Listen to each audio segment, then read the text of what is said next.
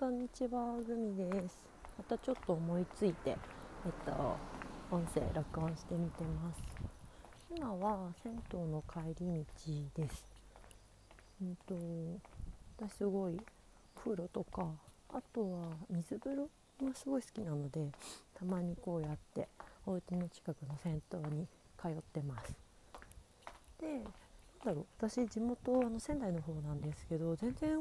銭湯なくてあってもまあ温泉とかちょっと山の方行って温泉とかだったのでもう東京来て結構嬉しかったことランキングの上位が家の近くに銭湯があるっていうことでした。なんか前はね品川区の方に住んでて品川ってなんかめちゃくちゃ天然温泉多いんですよね。なのでなんかよくあの武蔵小山の清水湯とかは本当あの朝オープンと一緒に自転車こいであの行って入ったりとかしてました。そうだな何話そうとか何も考えないで 登録をし始めちゃっているんですけど、うん、なんかこの間のレコーディング？とか録音でなんか文人の話をしたと思うんですけどなんかあれどどこ辺まで話したかな？ちょっとなんかぼんやり話したのでちょっと私も覚えてないんですけどなんかその文人のちょっと続きを話したいなと思っていてなんかあのその文人の本あの、えーと、タイトルは、えーと「私とは何か個人から文人へ」っていう本なんですけどそれにすごいあの旅中読んでインスパイアされまして、えーと、その流れ今話してますと。でえっ、ー、となんだろうなそうそうそうその文人っていう考え方がすごい面白かったのでなんか旅の時のにその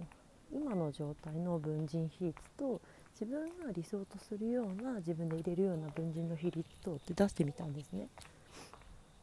でなんかそしたら、えっと、結構今の文人の比率が偏ってしまっていたのでもうちょっと文比率をこうチューニングしようっていうふうなことで今私があこの人という時の自分が好きだって思える人との割合を増やしたりだとか、うんと、これから、うんと、こういうような自分になりたいなっていうためのなんかそういう人に出会えるような動き方をしようっていうふうに最近考えてるんですけど、えっと、その一つの文人がである相手が、えっと、家族だったんですよね。自分のあの血のつながった家族。なんか今まで結構、うん、そうだな、まあ、すごく私は自由にさせてもらってるしいろいろ、えっ、ー、と愛,、うんうん、愛されて育ってると思うんですけどなかなかこう恩返しできなかったりとか、まあ、東京出てきてからは半年に1回、まあ、年に1回とかしかなかなかこう会える機会がなかったりとか自分でもこう言葉で感謝を伝えるとかコンタクトを取るみたいなことあまりしてこなかったですけどなんかこう大事な存在って何かな誰かなって思った時にやっぱりあのどういう自分の姿も受け入れてくれるような両親とか兄弟とかの存在って自分にとってすごくかけがえのなくて尊くてありがたい存在この人たちないよねっていうふうに思って、うんと、それからあのもうちょっと家族と話したりとかあの一緒にいる時間を増やそうっていうふうになんか最近なってます。そうそうそう。なのでなんか今日もちょっと母親に電話してみたりとか なんかプレゼント送ってみたりとかそんなことを最近し始めてるんですけど。うん。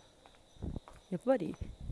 なんだろう自分って今までこう一人で絶対に生きてこれなかったし家族の支えがなければ今までなかったのでなんかもらってばっかないじゃなくて自分もどんどん返してなきゃいかなきゃいけないなっていうふうに最近思ってます。そう。なんかもう一緒にね今住んでるわけじゃないから年に数回会えるってなるとじゃあ今母親がじゃあ仮にじゃあ65歳だとしてじゃああと何年生きるんだみたいな話になった時にもう数えるくらいしか会えなくなるってすごくなんだろう全然足りないなって思ったんですよね。自分が今までこうもらってきたあの愛情を返すには足りないなって。なので、うん、今はねこういうふうにオンラインとかもどんどん発達しているので、あの直接会うことはすごくなんだろう、ね、めちゃくちゃこう頻度上げれるっていう感じではないんですけどあの電話したりとかあの感謝の気持ちを伝えれるようなアクションをなんかしていったりっていうのは今の自分に必要なんじゃないかなと思って最近なんかそんなことをしてます。あとはもうあのその文人の話でいくと、まあ、家族以外にも私この人といる時で自分好きだって思える人たちが何人か浮かんだので最近はなんかそういう人たちにちょっと積極的にコンタクト取って、ね、一周遊ぼうよとかっていう風にしてちょっとこう、うん、時間を増やしながら過ごしております。はいとか言っている間にもう家に着きそうなのでここら辺にしようかな。なんかまたまた止めどもない会話だったんですけどお使いた噛んじゃった お付き合いいただきましてありがとうございました。おやすみなさい。